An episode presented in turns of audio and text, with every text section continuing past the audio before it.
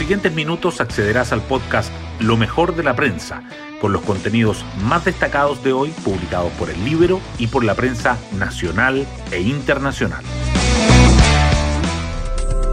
Buenos días, soy Magdalena Olea y hoy jueves 30 de septiembre les contamos que la Convención Constitucional finalmente aprobó su reglamento y aunque se respetó el quórum de los dos tercios acordado el 15 de noviembre de 2019, la incorporación de los plebiscitos dirimentes para los casos en que no se logre esa mayoría dejó la sensación de que el deber se cumplió a medias o con letra chica. Las portadas del día. La Convención Constitucional retoma el protagonismo. Tanto el Mercurio, la Tercera y el Diario Financiero destacan que el órgano despacha el reglamento ratificando el quórum de los dos tercios e incorporando la posibilidad de los plebiscitos dirimentes. El Libero resalta la letra chica de la aprobación de los dos tercios y los dichos de Marisol Peña por el inicio de la redacción de la Constitución. El 18 de octubre no puede ser considerada como una fecha símbolo, dice. Los proyectos de ley relacionados con el sistema previsional igualmente sobresalen. El Mercurio dice que la oposición consigue ampliar a un 85% la cobertura del pilar solidario de la ley corta de pensiones y la tercera agrega que los diputados opositores cambian los aspectos clave de la iniciativa. Por otra parte, el diario financiero subraya que el cuarto retiro suma presión a Proboste y a Sichel en medio de la duda sobre si primará el rechazo de los senadores. Y el Mercurio informa que la candidata de la democracia cristiana iniciará un diálogo con los opositores contrarios al proyecto. El tema migratorio sigue presente.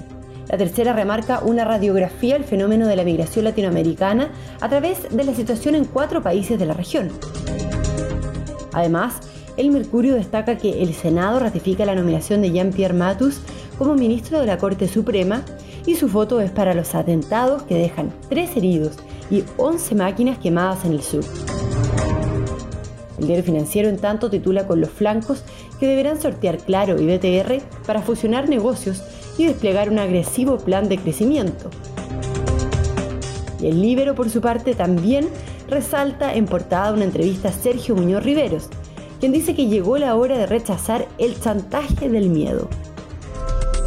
Temas del Libero. La periodista Daniela Vaz nos cuenta cómo Meo usa la crisis migratoria para ir por los viudos de Jadwe. Con la crisis migratoria como protagonista de la opinión pública y a 50 días de la elección presidencial, los candidatos comienzan a vincularse con este tema.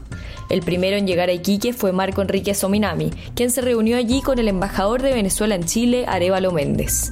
Según los analistas, esta reunión marca un intento de Meo por buscar votos a la izquierda de Gabriel Boric y captar a los viudos de Jadwe, cuyo partido siempre ha respaldado el gobierno de Nicolás Maduro. Por otro lado, el líder del PRO estaría aprovechando la ola mediática de la crisis migratoria para intentar reaparecer públicamente y subir en las encuestas, en las que está marcando solo cuatro puntos, quedando en el sexto lugar de la carrera presidencial. Pueden encontrar esta nota en www.ellibero.cl. Hoy destacamos de la prensa. La Convención Constitucional despacha el reglamento ratificando el quórum de los dos tercios, pero se tensiona por los plebiscitos dirimentes.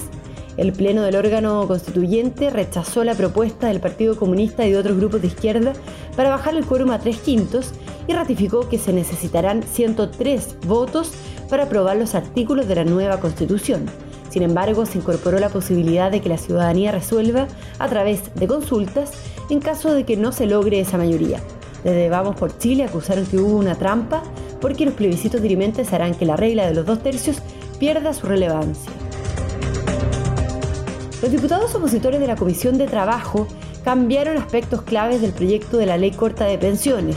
En la discusión en particular de la iniciativa, los parlamentarios aprobaron ampliar la cobertura del pilar solidario hasta el 85%, en vez del 80% propuesto por el Ejecutivo, acortar las tablas de mortalidad a 85 años frente a los 110 actuales y hacer que las AFP respondan con su dinero en caso de rentabilidades negativas, entre otras modificaciones. El gobierno hizo un reclamo de constitucionalidad en la mayoría de las disposiciones.